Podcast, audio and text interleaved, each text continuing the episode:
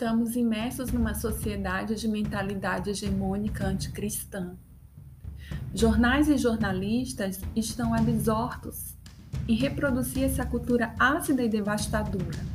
Entretanto, temos a tendência a acreditar de que eles têm apenas suas observações no comentário, mesmo que não aceitemos ou concordemos.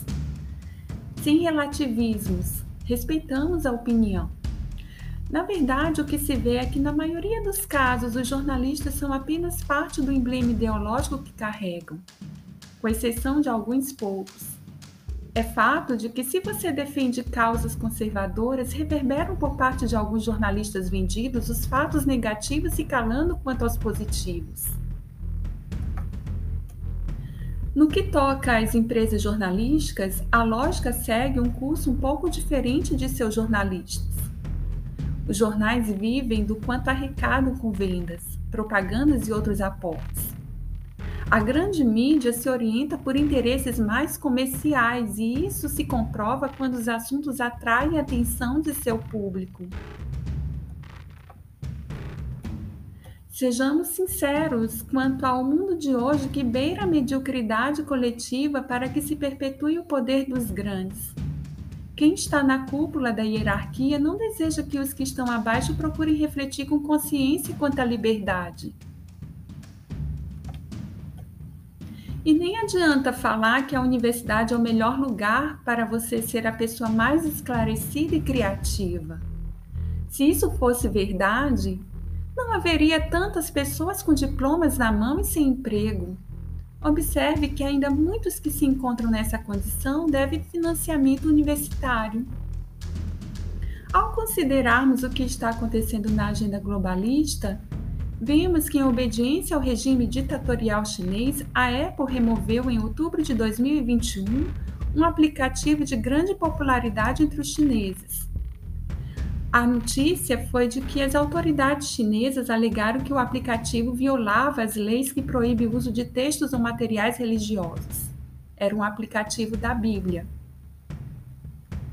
Assim, as empresas, a empresa foi obrigada a fornecer uma licença ressaltando a autorização do governo chinês apenas para distribuir o aplicativo com conteúdo de livro ou revista.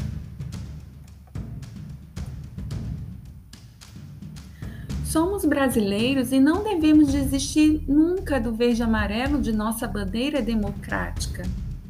É verdade que algo parecido está suscetível a acontecer em nosso território. E se o comunismo entrar?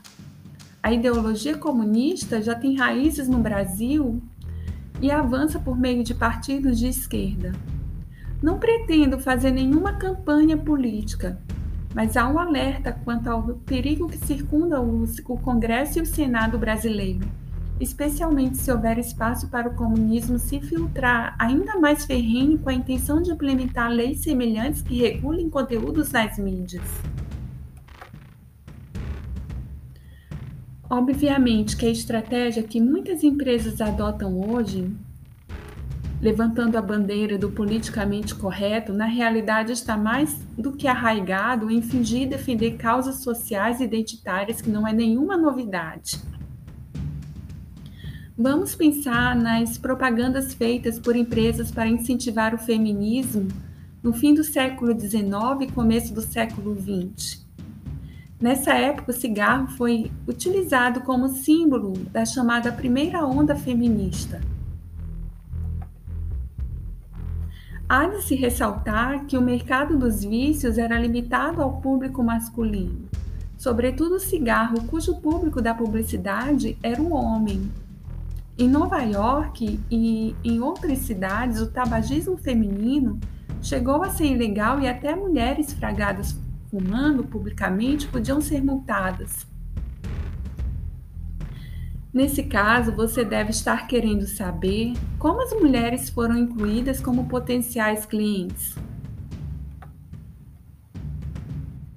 A mulher sempre foi vista como oprimida pelo homem e o ato de fumar como sua libertação. Mensagem inquestionavelmente incoerente, pois qual vício não nos torna escravos? Porém, para jogar uma cortina de fumaça sobre O verdadeiro vilão beira ao ridículo a suposta teoria que estigmatiza a mulher como ser inferior. O recado dessa publicidades empoderadas é: mulheres, mostre ao mundo que são empoderadas, libertem-se dos homens, fumem, nosso lucro estará garantido por muitos e muitos anos. Quase meio século de luta contra as drogas, vários governos estão incentivando a plantação de cannabis em residências, iludindo a população com a ideia de se privilegiar o conceito de redução de danos. Daí cofabulam de que as tragédias são menores e, men e menos catastróficas do que se forem proibidas. Se há algo que caracteriza o capitalismo lacrador, é o desejo de excluir, ironicamente, em nome da tolerância, diversidade, igualdade, etc., o indivíduo e grupos particulares de seus mercados e do mundo das corporações em geral. No caso dos capitalistas e lacradores, você será sempre excluído se não quiser abraçar todas as ortodoxias progressistas usuais, ou não seguir a regra do jogo da lacração para poder continuar trabalhando. A cultura empresarial também é limitada por alguma hipocrisia séria por parte dos líderes empresariais proeminentes em muitos casos, vemos o reflexo do espelho de suas obras caridosas de aceitação do evangelho e do humanitarismo sentimental. É mais do que suficiente dizer que eles dificilmente são os únicos adeptos da nova fé. Perceba o seguinte: os capitalistas lacradores têm conexões impecáveis com a classe política e são capazes de gerar muito lucro por trás de suas crenças. Por ser isso que acontece no mercado e na política, os comunistas são muito bons em vender ilusões e, com seus cantos de sereia, querem nos atrair com promessas de paraíso na terra. Por Thaís Rocholi, Empresas Lacradoras de Interesses Comerciais.